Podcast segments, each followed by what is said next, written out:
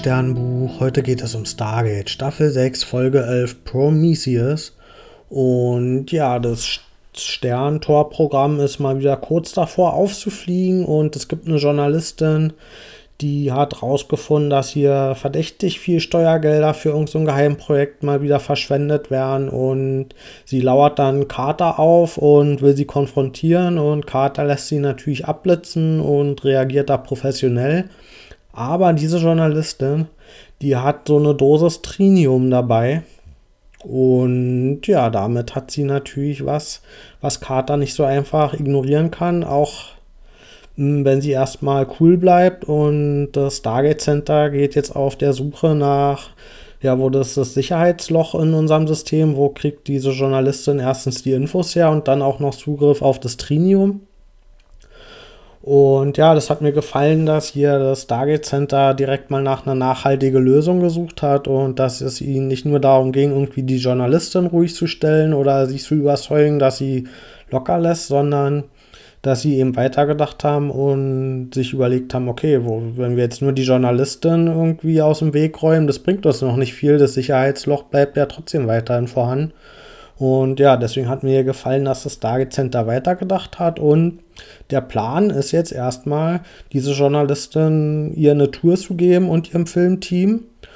Und halt wirklich mh, hm, zu zeigen, was es mit den Steuergeldern auf sich hat. Und dadurch, dass sie eben nicht abgeblitzt wird, sondern wir mit ihr kooperieren, ist das eben der Plan, dass wir dadurch vielleicht auch rausfinden können, wer dahinter steckt und wo das Sicherheitsloch ist. Und ja, dann landen wir auf einer ja, militärischen Basis und nicht nur die Journalistin erfährt jetzt, wo dieses Steuergeld landet, sondern auch wir als ZuschauerInnen.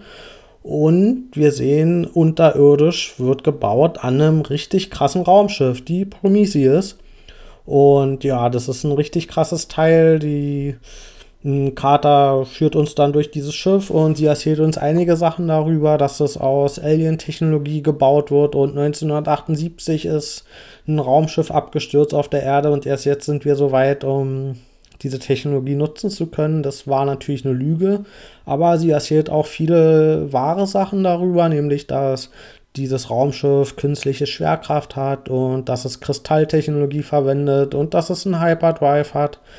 Das heißt, es ist technologisch jetzt wirklich noch mal was anderes als diese kleinen Jäger, die wir bisher gesehen haben, sondern das ist wirklich ja ein richtig krasses Science-Fiction-Raumschiff. Und ja, das hat mir auch gefallen, dass Carter hier so eine Mischung aus Wahrheit und ausgedachten Sachen erzählt, der Journalistin, weil ja, wenn sie alles sich ausdenken würde, wäre das nicht glaubwürdig, aber dadurch, dass das jetzt eine Mischung ist, ähm, weiß die Journalistin halt im Nachfeld, würde sie nie wissen, was davon ist denn jetzt gelogen und was es war. Und deswegen, ja, man muss sich gar nicht alles ausdenken.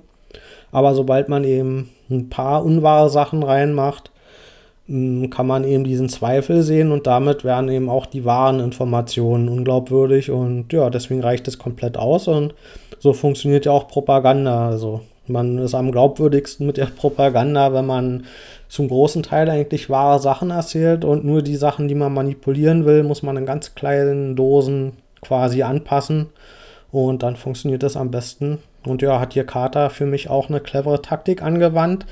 Aber das bringt uns erstmal noch nicht so viel, weil es stellt sich raus, dass es so ein paar DiebInnen gibt auf dem Raumschiff und ja, die waren nämlich das Filmteam von der Journalistin und die waren in Wirklichkeit kein echtes Filmteam, sondern ja, die wollen das Raumschiff klauen und die haben auch Goa'uld-Waffen bei sich. Das heißt, die scheinen schon irgendwie Einblick zu haben in das Stargate-System, in das Stargate-Programm.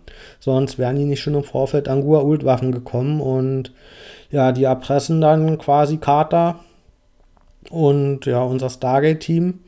Und ja, sie drohen damit den Hyperdrive-Generator zu überladen, womit das ganze Raumschiff explodieren würde und vermutlich auch einen guten Teil ja, von der Einrichtung dann mitnehmen würde. Und sie, was wollen sie erpressen? Sie wollen, dass Simmons und Adrian Conrad freigelassen werden. Und ja, Simmons, das war ja dieser Colonel, der von John Delancey gespielt wurde. Und Adrian Conrad, das war ja, so ein kranker Milliardär, der sich mit einem Gua'uld verbunden hatte, um eben geheilt zu werden. Und ja, die beiden sollen jetzt freigelassen werden und das ist ein Zeichen dafür, dass das NID dahinter steckt und ja, dann kommt auch irgendwann Jack dazu und der ist erstmal richtig sauer. Der steht richtig unter Strom, der ist wirklich auf 180. Der kann sich kaum noch einkriegen, dass es überhaupt so weit gekommen ist, dass sie so ein Filmteam in dieses geheimste aller geheimen Forschungseinrichtungen bringen und dass es dann auch noch Leute sind, die irgendwie vom NID oder so sind. Also der kann es wirklich nicht fassen, was die sich da erlaubt haben und ja, der versucht dann aber zu helfen, das Problem zu lösen und der schafft es mit Carter zu kommunizieren und gibt ihr eine Anleitung, wie sie Zugriff nehmen kann, um irgendwie das System von der Prometheus zu übernehmen und ja, das gelingt aber Carter erstmal noch nicht so schnell und deswegen kommt es dann auch, ja, bevor dieser Generator explodiert, kommt es zu der Übergabe von Simmons und Konrad und die gelangen dann eben auf das Schiff und die fliegen auch los in den Weltraum. Und ja, dieser Guaul, der in Adrian Conrad drin ist, dessen Aufgabe ist es jetzt, den Hyperdrive irgendwie rechtzeitig fertig zu bauen, sodass sie eben nicht nur im Orbit fliegen können, sondern ja, irgendwo hinfliegen können, wo sie halt hinwollen. Das wissen wir zu dem Zeitpunkt noch nicht. Und Carter gelingt es dann aber tatsächlich, das System irgendwie zu unterbrechen und deswegen schafft der Goa'uld den Hyperdrive noch nicht so schnell fertig, wie er das eigentlich hätte und das gibt wiederum Tialk und O'Neill die Möglichkeit, dass sie sich einen Gleiter nehmen können von Anubis und ja, und sie können eben rechtzeitig noch hinterherfliegen und sich auch schaffen das auf die Prometheus sich zu schleichen und dann schafft es aber der Goa'uld den Hyperdrive fertig zu kriegen und die fliegen dann ganz schnell weg. Also der funktioniert auch. Und ja, dann kommt es zum Streit zwischen den Goa'uld und Simmons und ja, Simmons schafft es eigentlich, den Goa'uld zu töten oder zumindest sein Wirt, aber der Symbiont schafft es dann noch in Simmons überzugehen. Also ist jetzt Simmons ein Goa'uld und da kommt es dann ja schon zu einer ikonischen Szene, meine ich, in der O'Neill versucht ihm platt zu machen und ihm zu bekämpfen, aber dadurch, dass der jetzt die Goa'uld-Kräfte hat, hat natürlich O'Neill in einem Faustkampf keine Chance gegen ihn. Und ja, Simmons als Goa'uld, der macht O'Neill platt. Und selbst Tialk scheint wenig Chancen gegen ihn zu haben, aber in letzter Sekunde macht O'Neill die Luftschleuse auf und Simmons und der Goa'uld, die werden zusammen in dem Weltall geschossen und ja, ich glaube, das war es auch mit den beiden glaube nicht, dass die das überleben können, selbst mit Gua'uld-Teilfähigkeiten. Also ja, Simmons ist jetzt weg und auch der Gua'uld, der in Adrian Conrad drin war und damit war es das, glaube ich, auch mit dem Handlungsstrang und ja, wir erfahren dann zum Glück aber noch vom Filmteam, was das Ganze auf sich hatte, nämlich waren die eben vom NID. Dieses Team war es damals ja im Geheimen unter Kommando von Mayborn ja, so ein Off-World-Center hatten. Und damals haben sie geheime Koordinaten gefunden von den Artiken und ja, mit Hilfe des Gua'uld haben sie die jetzt entschlüsseln können. Und deswegen hatten sich eigentlich der Gua'uld und Simmons zusammengetan, um dorthin zu fliegen. Und ja, dieser Planet von den Antiken, der, den haben wir allerdings jetzt nicht erreichen können in unseren Hyperdrive-Flug, weil der Force ja irgendwie Entweder war der irgendwie instabil oder der wurde beendet. Auf jeden Fall sind wir jetzt sonst wo gelandet und wir haben keine Ahnung, wo wir sind. Aber zum Glück kommt Thor zur Hilfe mit einem riesigen Schiff der Asgard und ja, dann stellt sich raus, dass die Asgard komplett den Hyperspace überwachen und sobald da irgendjemand um die Erde rumreist, dann wissen die das sofort und dadurch wusste Thor halt, wo die jetzt sind und der ist zur Hilfe gekommen, außer dass er eigentlich gar nicht zur Hilfe gekommen ist, sondern der braucht Selbsthilfe. Weil der Heimatplanet, der Asgard, wird gerade mal wieder von Replikators überrannt und ja, zum Glück sind, haben wir ja SG-1 und wir haben ein neues Raumschiff, die Prometheus und Thor bittet jetzt alle davon um Hilfe, also wird es wohl noch nicht zurück zur Erde gehen und das heißt erstmal Fortsetzung folgt. Ja, ich gebe der Folge 9,5 von 10 Sternen.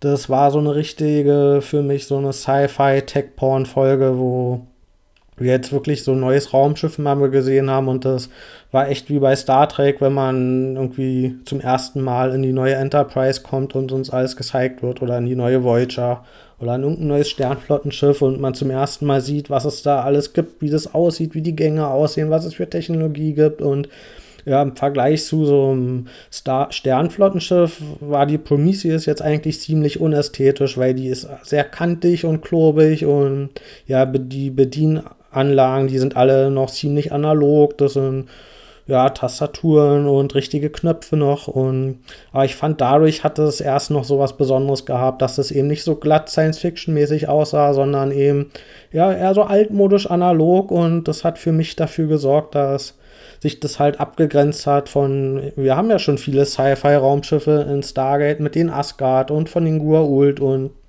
ja, dieses ja, eher klassische hier mit dem analogen, das fand ich, hat dann stilistisch sehr gut als Abgrenzung gepasst, dass mh, mm, sich das hier eben dargestellt hat. Okay, das ist das Teil von den Menschen, auch wenn da natürlich mh, ja, im Grunde Technologie von allem drinsteckt, was wir bisher kannten. Von den Asgard, von den Gua'uld, von den Thor und auch von den Erdenmenschen. Also hier ist alles so ein bisschen drin vermischt und fand ich wirklich ein sehr tolles Raumschiff, wie uns das hier präsentiert wurde. Und ja, alleine so Szenen, wie Carter durch die Jeffreys-Röhren gekrochen ist, um das System dann zu übergehen und zu durchbrechen und ja, das waren sehr tolle Szenen und für mich als Science-Fiction-Fan war das wirklich ein richtig großes Highlight und ja, ich fand auch, dass das eine Entwicklung jetzt in der Serie gab, die auch mal nötig war. Also, dass wir jetzt so einen Sprung gemacht haben in der Technologie, die dann auch der Erde zur Verfügung steht. Und auch die Fragen, die ihr die Journalistin gestellt hat mit,